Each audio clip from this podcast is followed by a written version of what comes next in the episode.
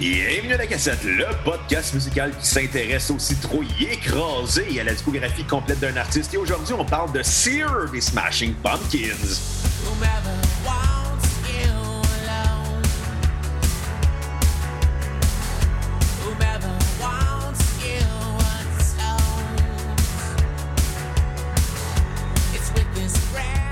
Bienvenue à la cassette, mon nom est Bruno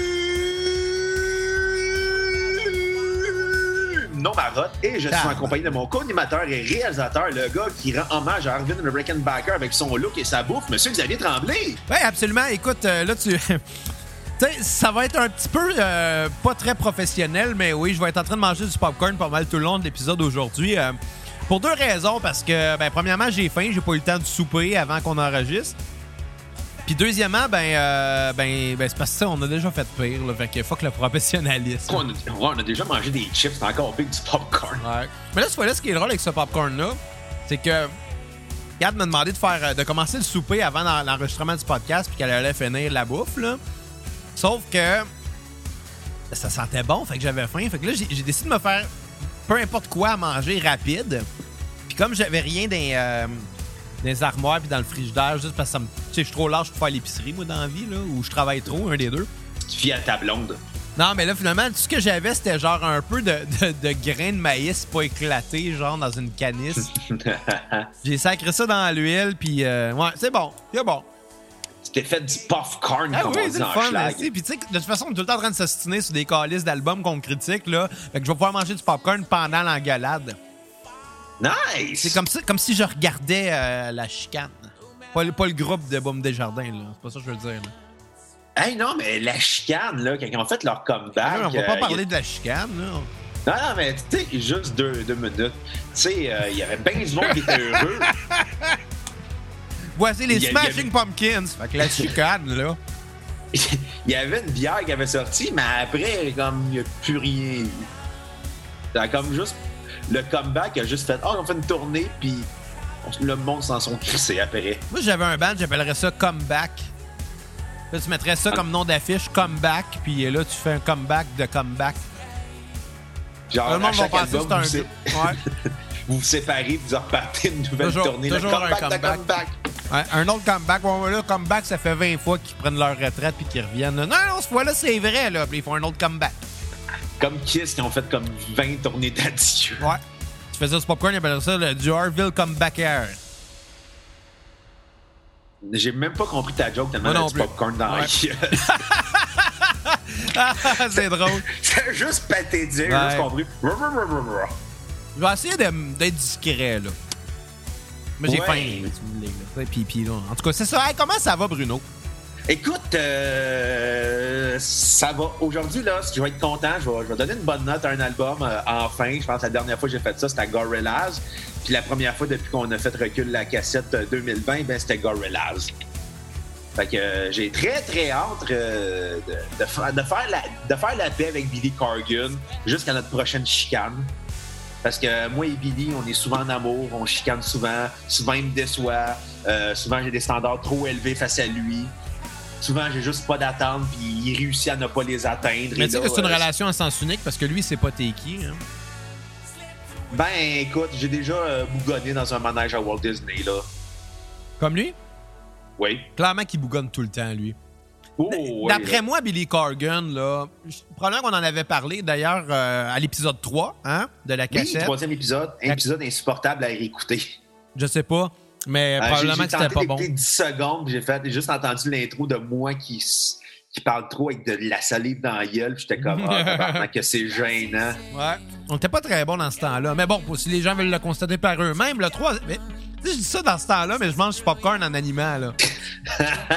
Bonjour, J'anime la, j'anime la bouche pleine, puis je fais la morale à un petit cul il y a trois ans qui se partait un podcast puis qui savait pas comment, genre. Tu, tu fais la morale à toi du passé. Ah, c'est drôle. Hey, j'ai fait pire que ça comme truc temporel.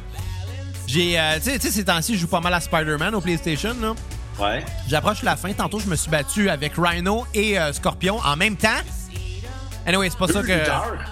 Ouais. non, je parlais des, des méchants dans Spider-Man. Ah, OK. Mais non, c'est c'est pas pour parler de Rhino puis de Scorpion que. C'est juste que, en ouvrant le jeu, j'ai on pause, puis j'étais pogné, genre, juste avant, un- un- je m'en allais me faire fesser. Mais moi, je le sais que 10 heures plus tôt, avant d'aller travailler, je me suis dit en faisant pause, Ah, Xavier du futur va se faire jouer un tour. Aussitôt que j'ai fait, j'ai enlevé pause, ben, je me suis fait fesser. Ah, ah. Mais, euh, mais anyway, non, euh, c'est ça. Oui, on rit un peu de nos débuts euh, quand on va revenir ces tracks. Mais reste que c'est ça. On avait parlé de Smashing Pumpkins à l'épisode 3. Puis je suis pas mal sûr que dans cet épisode-là, j'avais avancé la théorie que Billy Corgan est probablement un vampire. Théorie que j'aimerais qu'on continue à, à persister parce qu'on en avait aussi parlé à Recul la cassette il y a deux ans. Oui, avec leur euh, très décevant album, euh, écoute, qui a un nom interminable, qui a jamais eu de suite d'ailleurs, qui s'appelle Shiny and Oh So Bright Volume 1 slash LP. Deux petits points, no past, no future, no sun. On voit que Billy Corgan, il va pas bien des fois. On voit que Billy Corgan commence quelque chose, puis il est pas capable de finir. Ben, tu sais, c'est pas parce qu'il a dit un volume 1 qu'il n'y aura pas un volume 2 plus tard. Tu sais, ça sous-entend pas que la suite, ça va être nécessairement être le volume 2. là. Ouais, mais tu sais, il avait fait à l'époque qu'on avait critiqué à la cassette euh, Tea Garden by euh, Kaleidoscope, qui était comme un genre de un genre d'album web qui sortait au compte-goutte en téléchargement gratuit. Puis à moment donné, il a juste arrêté le projet pour sortir le très, très ordinaire Oceania. euh. Il, est- il est dur à suivre, Billy. C'est ça que j'ai compris de Billy Corgan. Il est tout le temps chicane contre quelqu'un. Il se pogne tout le temps avec quelqu'un d'autre. Change constamment de membre de groupe. il change constamment d'idées sur l'industrie de la musique. Je pense en 10 ans, là, je pense qu'il a changé comme quatre fois d'idées. Puis quatre fois, c'est énorme pour un artiste, là. Ouais, mais faut, faut pas que tu oublies que l'industrie du disque a changé aussi, fait que ça peut influencer sa perception. Oui, Le monde de la musique est plus le même que quand lui a commencé, ni il y a 10 ans, ni il y a 20 ans. là. oui, mais à ma défense, en, en 2009, il disait que l'industrie du disque était morte, euh, qu'elle allait juste sortir des albums par le web, autoproduits par lui-même, puis qu'il admirait ce qu'avait fait euh, Nine Inch Nails, qui avait sorti un album complètement gratuit en ligne, puis que Radiohead, qui avait fait euh, du, euh, qui avait sorti leur album In Rainbows, puis le monde payait ce qu'il voulait pour avoir l'album. Lui a décidé qu'il faisait un projet. Finalement, il s'est rendu compte que, ah non, il faut que je fasse de l'argent. Il a décidé qu'il sortait un disque qu'il qu'il autoproduisait. Ensuite, il, il chialait ses compagnies de disques en disant que lui, il ne signerait plus jamais avec des compagnies de disques. Fait qu'il a produit deux disques euh, euh, sur son label qui était euh, Martha euh, quelque chose, qui était euh, Martha's Music, qui avait sorti euh, justement euh, Oceania et euh, Monument to Analogy. Finalement, il a décidé que, oups, je retourne sur des compagnies de disques, comme sur des labels indépendants, un peu partout. Euh, en 2018, son, son Shiny and So Bright Volume 1 avait sorti sur Napalm Records. Puis là, finalement, il a sorti Sears, qui est sorti sur Summer Yam. Je le sais jamais quand il pense. Il est fucké. Oui, il est singulier. Ah bon, on peut dire ça comme ça, singulier. J'aimerais mieux qu'il soit pluriel. Euh, non, il y a, y a un- il y a- il y a un Billy Corgan qui masse. c'est déjà pas gérable. Écoute, euh, puis ça, c'est sans compter la quantité d'albums solo qu'il a sorti euh, depuis deux, trois ans. là. Je pense qu'il sort un, un album des Pumpkins, un album solo, un album des Pumpkins, un album solo. Il est très euh, productif, mais il faudrait que j'écoute ce qu'il a fait solo. Est-ce que ça m'intéresse? Je le sais pas. Moi, j'ai l'impression que quelqu'un qui est très productif, qui a beaucoup d'idées, beaucoup de projets, puis qui sort des, des- des albums régulièrement sous plusieurs noms comme ça, là, ben, il n'y a pas nécessairement besoin que ça soit des chefs-d'œuvre à chaque fois. Il n'y a, pas besoin de- a pas besoin refaire Siamese Dream parce que, de- en quelque part, il va toujours avoir un bassin de fans qui va l'acheter le nouveau disque, peu importe s'ils y vont ou pas, là. Ouais. Fait que, tu sais, d'après moi, il vit très bien, on s'entend. Mais. C'est ça, il y, a une- il y a une évolution spéciale. Mais là, aujourd'hui, ben, cette année, en fait, c'est intéressant. C'est sorti, ça fait vraiment pas longtemps. Fait, euh, là, aujourd'hui, on est le 30 novembre. Il est sorti le 27 novembre. Bon, Fait que ça trois jours déjà. C'est une des rares fois à la cassette où on critique vraiment un album qui sort fraîchement. on avait fait ça à Tool. C'était pas mal Ouais, ça, je pense. Ben, souvent- ouais, je pense que Tool, c'est le dernier de mémoire. Il y en a eu d'autres aussi, là, qu'on a. King Gizzard aussi, qu'on avait fait. euh, des trucs de même, là, mais. Puis là, finalement, ben, euh, comme Billy Corgan, euh, il a beaucoup de temps libre à cause de la COVID parce qu'il ne peut plus gérer sa compagnie de lutte, la National Wrestling Alliance. Donc, euh, si ça vous tente d'aller regarder en ligne euh, la NWA Power c'est sur YouTube, c'est vraiment une des meilleures émissions de lutte qu'il y, a, euh, qu'il y avait, parce que là, elle n'existe plus. Euh, malheureusement, j'ai hâte que ça recommence. Euh, ça rappelait vraiment la lutte des années 70. C'était tourné dans des studios de télé euh, dans le sud des États-Unis. C'est d'ailleurs tourné à Atlanta, en Georgie. Oh! Et euh, c'est vraiment c'est vraiment comme concentré sur la lutte. Il n'y a pas tant de storyline. Les seuls storylines, c'est du monde qui chicane pour une ceinture.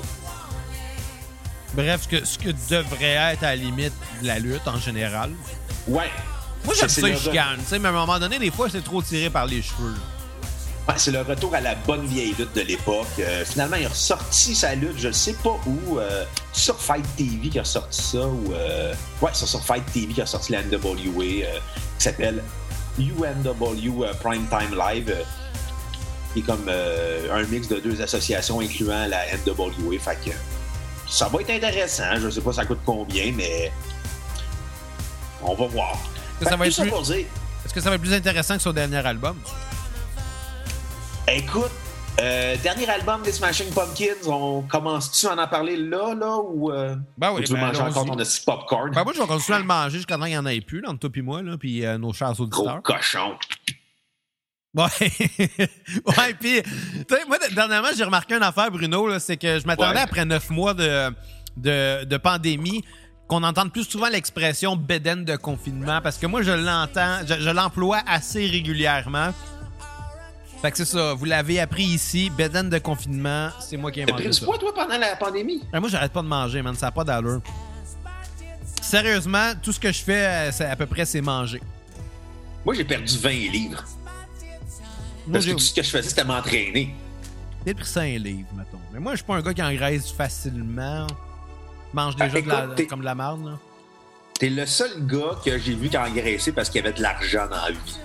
La- quand t'avais pas d'argent, t'étais mec, mais là, quand t'as déménagé de ton appartement chez tes parents, là, t'as engraissé, là. La pauvreté, c'est mon régime. Ton régime, c'était vision mondiale. ben ouais. Mais aussi parce que t'avais de l'argent pour boire. Ah, ça oui, ça oui, ça oui. Mais quand t'avais pas d'argent, t'avais de l'argent pour boire pareil. Ah, je peux pas aller à telle place, je suis cassé. Hey, on va te chercher de la bière? Hey, euh, j'ai pas d'argent dans mon compte. Hey, je vais retirer de ma visa dans le guichet. Hey, c'est quoi, ça? Aux Lovers de, la, de Brossard. Ben oui. euh, le, le- le feu Lovers. Ouais. La seule fois que je suis allé là, j'ai loadé ma carte de crédit pour m'acheter du cognac. Du cognac cheap en plus. Ben, il était bon. Ben, je sais pas. Je m'en souviens pas, honnêtement. bon, on part-tu de l'album des Smashing Pumpkins? Au lieu de... Ça fait 13 minutes 43 qu'on enregistre, puis... euh, On n'a pas encore parlé. Non. On a parlé de ma. Peut-être que j'aille en thérapie parler de ma relation complexe que j'ai avec Billy euh, Corgan. Ben, Billy ici, c'est là pour ça. Ouais, Ou Billy, Billy Corgi. Corgi, comme ta, ta, ta blonde elle aime l'appeler. euh. Billy Corgi. Euh, oui, euh, comme Billy Corgan, euh, je me rase la tête, mais là, ça fait deux semaines que je l'ai pas fait parce que je suis lâche. Comme Billy Corgan, j'ai bougonné dans un manège à Walt Disney, mais la seule raison, c'est parce que j'ai le haut de cœur facile dans des manèges en apesanteur. Fait que j- J'étais pas capable d'avoir du fun, j'étais comme, j'aime pas ça. Et euh, comme Billy Corgan, euh, j'aime beaucoup m'écouter. Mais moins euh, avec le, moins avec le temps. Avec le temps, un peu moins. Là, je l'avoue, là, j'ai, j'ai- mon ego a beaucoup diminué avec euh, les, le temps à la cassette. Mais ça, c'est le fun quand on a des invités. Ils, t'apprennent à comment péter ton ego. Comme. C'est ça que j'ai constaté avec le temps. Comme quand on a reçu Billy Corgan, d'ailleurs. Euh, ouais, on, on l'a reçu, c'est-à-dire moi en On permanence. pas c'est, on dirait pas c'est- c'était quel épisode, là. Les gens vont devoir aller chercher. Ils vont tous devoir les écouter pour le trouver. Un par un, allez tous les télécharger pour trouver Billy Corgan. Il parle français d'ailleurs, un très bon français, malgré son accent illinois. Donc, euh, ben, il y a trois jours, euh, les Smashing Pumpkins, euh, ils ont récidivé. Ils ont sorti un nouvel album, Sear. Oui, euh, et non Sears. euh, Puis euh, je sais que toi, tu l'as bien aimé, fait que je vais te laisser commencer. Écoute, c'est ma réconciliation ultime avec les Smashing Pumpkins. C'est le meilleur album qu'ils ont fait depuis. Ça paraît-tu que je me, je cherchais une raison pour manger mon popcorn? Vas-y, Bruno, parle. C'est le meilleur album qu'ils ont fait depuis Adore ou Adore. Je sais pas comment il faut le prononcer. Je... Et j'aime mieux dire Adore. Probablement comme ça, en fait. Ouais, probablement. Et c'est leur meilleur disque depuis 98. Je faisais le, con- le, constat en me rendant pendant que je pensais à l'épisode. C'est comme, je me souviens, euh, Makina était long et pénible à écouter. Euh, Makina 2, c'est un très bon, c'est un bon disque. Ça aurait dû être Makina 1. Mais malheureusement, il n'y a pas eu la, no- les- la noblesse qu'il a mérité parce qu'il était juste sorti sur Napster à l'époque. Puis Machina 2 de mémoire, c'est un très bon disque, mais c'était pas à la hauteur euh, de ce qu'il avait fait précédemment. Euh, Zeitgeist, qui était leur retour en 2007 après leur séparation de 7 ans, qui finalement était juste un disque rock très générique. Euh, T'avais le concept Tea Garden by Kaleidoscope, qui finalement était euh, un projet avorté. Qui aurait pu être bon, mais qui finalement est mort dans l'œuf, qui avait des bonnes tunes, qui en avait des un peu moins, mais tu sais, au moins, il y avait essayé de quoi de différent. Il y avait eu euh, Oceania qui était un- du rock alternatif qu'on avait déjà vu et entendu. Ouais, pas t'arrêter, mais, euh, mais t'en as pas parlé des autres albums tantôt, puis on n'est pas supposé parler du nouvel album, souvent. Laisse-moi finir! C'est une longue intro pour arriver à ce que je veux dire. Il y avait eu euh, Oceania qui était du bon, rock, du bon rock générique à la Smashing Pumpkins, tout comme euh, Monument to an. Puis là, tu as eu Shiny and Soul Bright qui était une version plate de Zeitgeist. Puis Zeitgeist, c'était pas, pas très bon. Et arrive Sear, qui honnêtement, moi, mes seules attentes, c'était comme J'en avais pas. J'étais comme, c'est sûr, je vais haïr le disque parce que tous les disques qu'ils ont fait depuis l'an 2000 sont décevants. Même les projets que Billy Corgan avait fait, soit ses, ses deux carrières solo, qu'il a fait sur deux noms différents. Un sur son nom de baptême qui s'appelait William Patrick Corgan, puis l'autre sur son nom d'artiste qui est Billy Corgan. Euh, il a fait du qui est complètement stupide comme mot. On s'entend, les gens, les gens te connaissent comme étant Billy Corgan, appelle-toi Billy Corgan, puis sac nous patience. Ouais, mais tu sais, quand je t'ai dit que c'est tout le temps compliqué avec Billy Corgan Ah ouais, dans la vie. je le sais. Hey, J'ai fini mon popcorn d'ailleurs. Ah, t'as- tabarnak, t'es rendu sur le Perrier? Là, Bruno, on enregistre un lundi, là. J'ai pas soupé En cas- encore. Ouais. Rendu vieux, moi, j'ai 30 ans, calice. oui, bonhomme. Fait en tout cas, tout ça pour revenir à Sear, qui était euh, un retour au New Wave pour les Smashing Pumpkins, euh, chose qui n'était pas faite depuis Adore. euh, et honnêtement, j'avais tellement pas d'attente que j'ai vraiment aimé le disque. Je ne sais pas si j'avais pas d'attente ou j'avais mis la barre tellement haute en me disant ils vont me décevoir anyway. Puis non, ils m'ont pas déçu. Ils ont vraiment fait un disque qui était efficace. euh, malgré ses quelques longueurs, parce que c'est quand même un disque de pas loin d'une heure et quart. Tout ça, en ce moment, c'est juste que je vois Xavier vider son bol de popcorn miette par miette, ça me fait rire. Ouais, il me restait juste les petits morceaux. Tout le temps les, les plus tentants.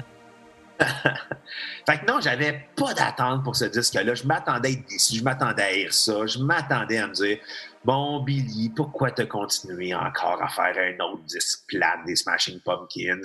Ah, pourquoi tu continues à souiller le nom d'un si bel héritage que tu avais laissé dans les années 90 puis dans les années 2000 et 2010? Tu es devenu un artiste un peu risible parce qu'il s'acharnait à montrer Hey, euh, je suis encore cool. Non, tu l'étais plus. Et finalement, arrive à On son on s'entend qu'il y a des apparitions publiques des fois où ce qui est weird. Là. Je veux dire, Ah. à l'âge qui est rendu, il devrait peut-être arrêter de, je sais pas, moi, avoir un look d'adolescent de 14 ans. Ouais, t'as-tu déjà vu le, le cover de magazine qu'il avait fait? Il, aime les, il, il a fait un cover de magazine de chat. Puis c'est des rares. C'est pas de il fuck. sourit à plein dents là, avec ses chats, là, puis c'est magique. Mais tu sais, je ne sais pas, la J'avais raison de pas le truster, Calis, c'est un, un cat person. Ben, sais, en même temps, il est devenu père dans les dernières années. Est-ce que la paternité l'a changé? Fort probablement. Est-ce que l'argent l'a motivé à faire un bon disque? Euh, peut-être. Peut-être qu'il s'est dit, ben, tu sais, le disque qu'il avait fait de Shiny and So Bright, c'était juste un disque pour justifier une tournée. ça s'entendait quand tu l'écoutais. Mais on dirait qu'avavec ça, même si ça s'est fait en moins de deux ans avec la sortie du dernier disque, c'était quand même euh, surprenant. C'est beaucoup d'influences New Wave. On entend les grosses influences à la Joy Division, euh, à la Dépêche Mode, un petit côté de Duran. sais, Le côté très goth euh, à la The Cure, la Six Suxi euh, and the Bashies, euh, Sister of Mercy. Euh, il y a un côté très classique à la Sister of Mercy. J'étais juste en train de donner des, des noms qu'il a droppés sur Wikipédia. Là. Mais, tu même pas ta propre analyse? Ah non, mais non, mais l'analyse New Wave, ça, je l'avais entendu. Là, ça sent le The Cure, le Dépêche Mode et le Joy Division, New Order à plein nez. Puis c'est l'album qu'on dirait que j'attendais depuis Adore. Quand j'écoutais le disque, c'était comme... Oui, Machina, Machina 2, c'est un, un album concept qui a pas marché parce que le label, c'est juste tanné du band. Machina 2 qui était meilleur que Machina 1 et de loin. Mais on dirait que c'était comme l'album qui aurait dû sortir après Adore Sear. Mais on s'entend, il est sorti 22 ans plus tard. Ben, c'est ça, il est sorti après. Oui. Il est toujours bien pas, sorti- sorti avant. Mais il aurait dû sortir entre Adore et Machina pour que ça ait fait du sens dans leur discographie. Mais non. Moi, je suis pas certain, puis je vais t'expliquer pourquoi après. Mais continue. OK. Mais c'est ça, c'est le disque que je m'attendais pas. Je m'attendais à être déçu, je m'attendais à lire ça, je m'attendais à dire Billy, pourquoi tu me déçois encore? Siamese Dream, c'était tellement bon. Et c'est l'album qui me réconcilie enfin avec le groupe, qui montre à quel point Billy Corgan, c'est pas juste un gars de rock. Oui, c'est un gars qui tripe. C'est un mélomane qui a fait de la musique. Et ça s'entend sur ce disque-là. Et je peux pas donner autre chose qu'un 9 sur 10. Pour moi, ça va même dans le top 5 des meilleurs disques des Smashing Pumpkins en carrière. Je ne sais pas si c'est parce que euh, il nous a déçus avec le temps puis il est arrivé avec un bon disque ou c'est vraiment un bon disque efficace, catchy, qui démontre à quel point que le gars, quand il veut se forcer avec des synthétiseurs, des claviers, des guitares, il peut donner de quoi de super intéressant qui sort de sa zone de confort. Euh, pour moi, même si c'est un long disque, c'est son principal défaut. J'en aurais pris moins. Il y a 20 tonnes, ça dure 72 minutes.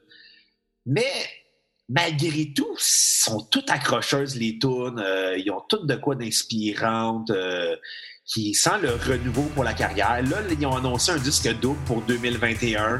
Je le crains. Leur Je le crains vraiment, mais je suis comme. Je vais, je vais donner une chance aux coureurs.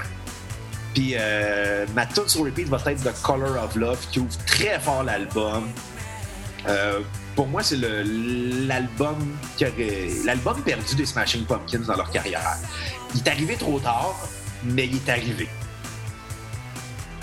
D'où l'expression à couche qu'on baptise. Exactement. Écoute, euh, Bruno. euh, oui? La tune qui joue en ce moment, Anno Santana, j'ai une petite remarque à faire qui me fait vraiment beaucoup rire.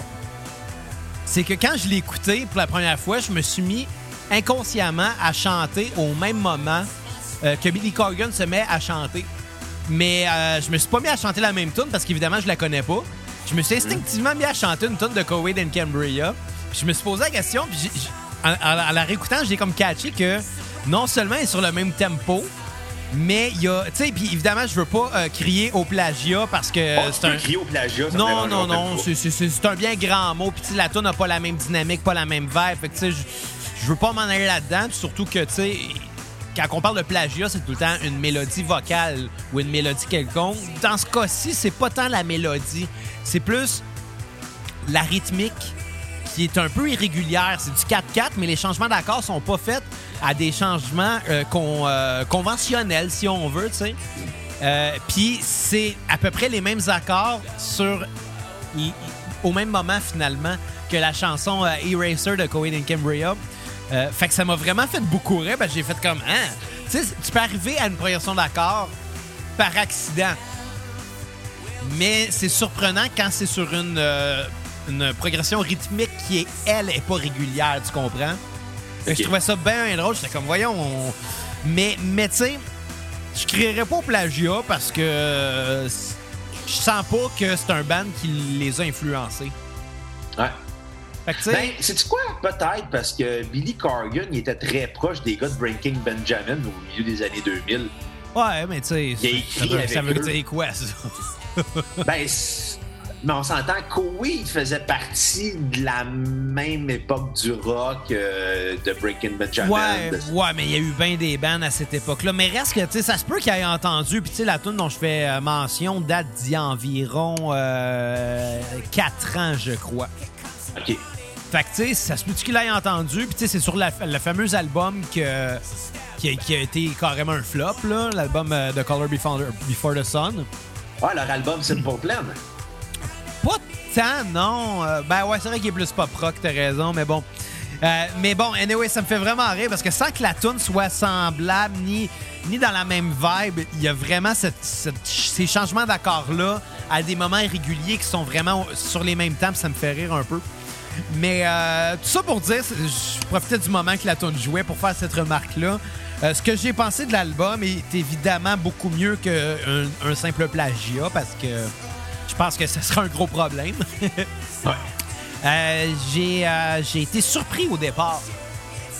Mais plus j'ai réfléchi à cet album-là, plus je me suis rendu compte que c'est c'est logique que les Smashing Pumpkins soient rendus là dans leur carrière.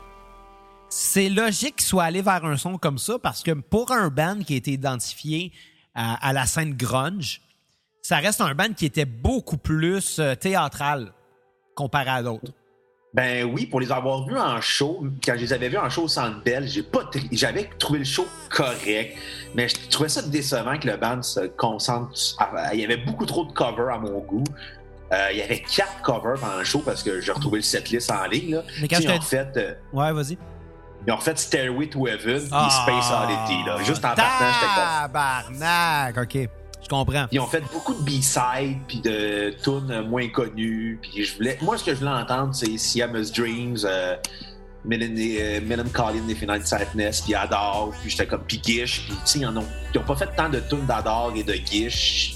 Ouais. Que, tu sais, il y avait beaucoup trop de covers, il y avait beaucoup trop de B-sides, il y avait, j'étais comme. Il s'est gâté, là.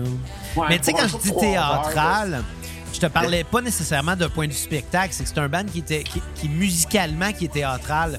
Oui, Tu sais, euh, si on pense à Tonight Tonight qui ouvre euh, Melancholy and Infinite Sadness, tu le sens que tu t'embarques dans quelque chose de spécial. Puis évidemment, ça, c'était un album double qui avait un, qui avait un concept attaché à cet album-là. Puis je crois euh, que le vidéoclip a gagné des prix. D'ailleurs, c'était pas ce Oui, vidéoclip-là qui, euh, qui, qui, euh, référait beaucoup de scènes d'un voyage dans la Lune? oui, le C'est en référence à ça. Ouais. Et, et aussi, c'est, je pense ça avait gagné à l'époque, tu sais, à l'époque que les MTV Video Awards voulaient dire quelque chose, là. Ouais. C'est-à-dire il y a Euh, longtemps. Ouais, dans les années 90, je pense ça avait gagné le, le meilleur clip. Ça avait gagné des prix aussi dans des, des galas de vidéoclips de l'époque. là. Ouais, ouais. Mais tu sais, c'est ça, c'est comme c'est un band qui a toujours été très théâtral, c'est pour moi, c'est logique qu'ils s'en aillent vers une, une direction qui est très new wave comme ça et euh, ça leur permet d'expérimenter un peu avec un volet qui est peut-être un peu plus sci-fi, justement, de. Je veux pas dire qu'il y a un gros concept. Si c'est le cas, je, les, le connais pas, leur concept, là, mais à l'écoute, ça pourrait, ça pourrait s'approcher à tellement d'affaires. Là. On n'est pas loin du son de Smashing Pumpkins. On est juste à une autre époque avec des synthétiseurs plus que des guitares, puis une production qui est plus au goût du jour. Mais on est encore dans le théâtral de Smashing Ouais. Pumpkins. Là-dessus, ils n'ont pas changé, euh, ou du moins, ils sont revenus à leurs racines. Puis tu sais, tantôt, quand tu disais que cet album-là, il aurait dû être après euh, Adore, Ouais. je crois que peut-être que Billy Corgan a compris que euh, à ce moment-là, il voulait peut-être essayer autre chose pour surprendre les gens.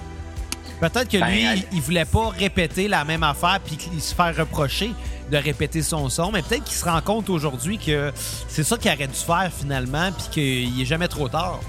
Non, c'est ça. Puis quand il a fait Machina et Machina 2, c'était comme un album concept double qui était supposé sortir euh, euh, back à back. Finalement, ils l'ont pas sorti en album double, ils ont, ils ont juste sorti Machina 1, Machina 2, euh, problème contractuel avec le label, ils veulent pas le sortir, il est sorti sur Napster par Billy Corgan. Lars, il était pas content. Ben, je pense que c'est un des premiers albums qui a été euh, sorti officiellement sur Napster, tu sais, qui était encouragé. Ah, légalement, genre, ouais, je comprends.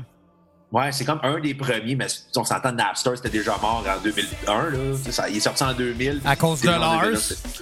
Oui, monsieur euh, Lars Ulrich, et non Lars Sullivan, euh, le lutteur. Le- je ouais, mais en même temps, on a nommé plein de lutteurs depuis le début de l'émission, puis ça de l'émission, Calis. Depuis le début du podcast. Puis, puis malgré tout, ça a rapport parce que Billy Corgan, il a géré de la lutte. Fait que. il, il est propriétaire de la NWA, là. Ouais, absolument. Puis à l'époque, il était supposé acheter la TNA, puis ça a juste pas marché, puis il était comme le consultant, puis il s'est chicané avec les, les, les boss de la TNA, puis il a poursuivis en justice parce qu'il leur devait de l'argent, parce qu'il avait sorti des millions de dollars pour se faire un, produire un pay-per-view qu'il avait pas les moyens de faire. Ouais, fait que, ben, ultimement, j'ai aimé ça. Euh, je je te cacherai pas que c'est pas euh, l'album qui m'a jeté sur le cul. Non, c'est pas les. C'est pas, on s'entend, c'est pas les quatre premiers disques des Smashing Pumpkins. Exactement. là. Sauf que pour un gars qui revient avec un son, pis, hey, c'est bien produit là. Oui, puis Ça sonne bien en tabarnak, le disque là. en plus. Ouais, c'est surprenant. Parce que j'ai zoom, Calis, on n'arrête pas de se couper.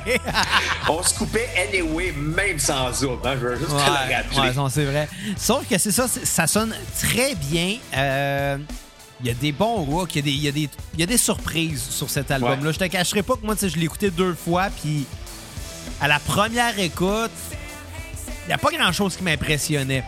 Par contre, euh, il y a des tunes qui sont qui m'ont laissé sur le cul. Ce qu'on entend en ce moment, qui est euh, Witch, qui est, qui est écrit différemment, le W-Y-T-T-C-H. Anyway, Petit été. Ouais, en tout cas, euh, Witch, qui a un gros son beaucoup plus élevé que le reste, qui clash avec euh, les synthétiseurs qu'on entendait avant. On a le droit quand même à une vraie tune rock. Ouais. Mais il y en a eu. euh, ce qui- celle qui m'a marqué le plus, finalement, ma tune sur repeat, va être Ramona, qui était vraiment une tune de pop rock assumée, puis qui était excellente, mais qui avait quand même une vibe new wave, à- même un peu à la limite industrielle, là, tu sais. Euh, Puis ma tune à skipper, ça va être euh, Dulcet and E qui était.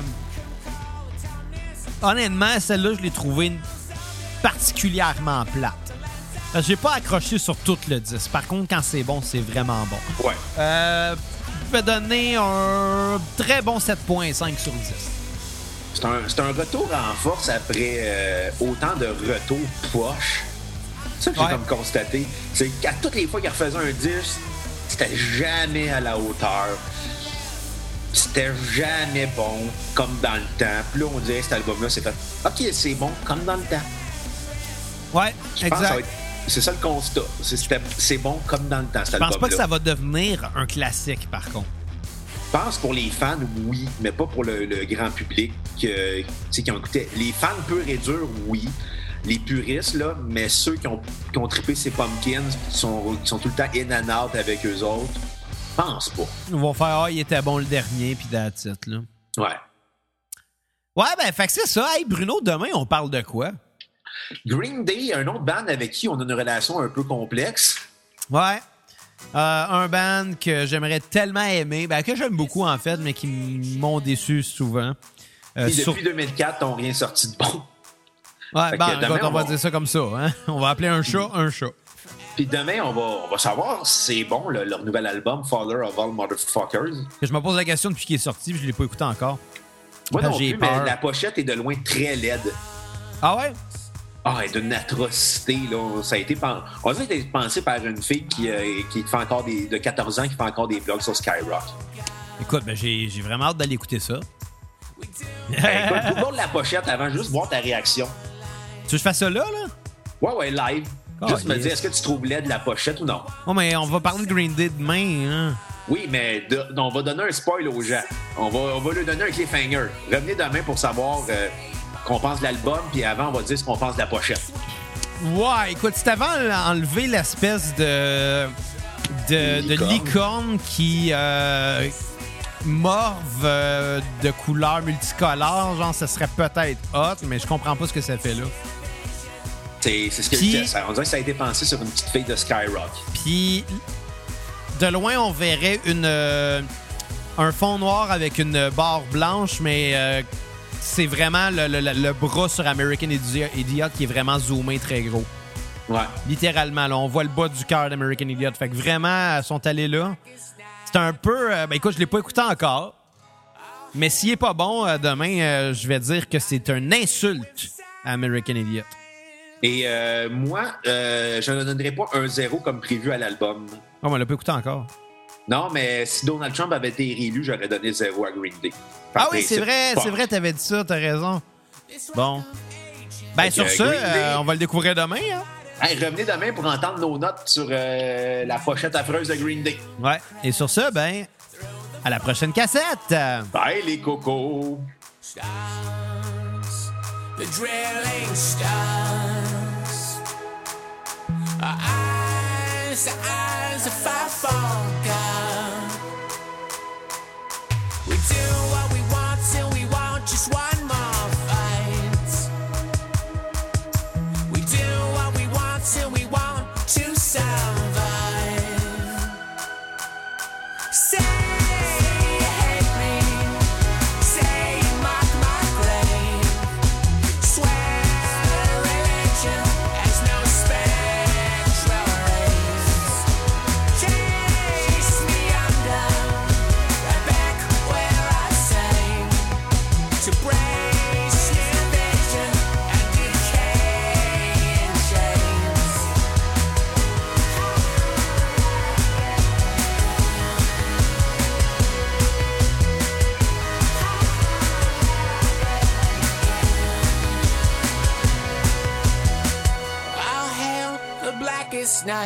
the blackest night I'd find. I'll hail the blackest night, blinding me with signs.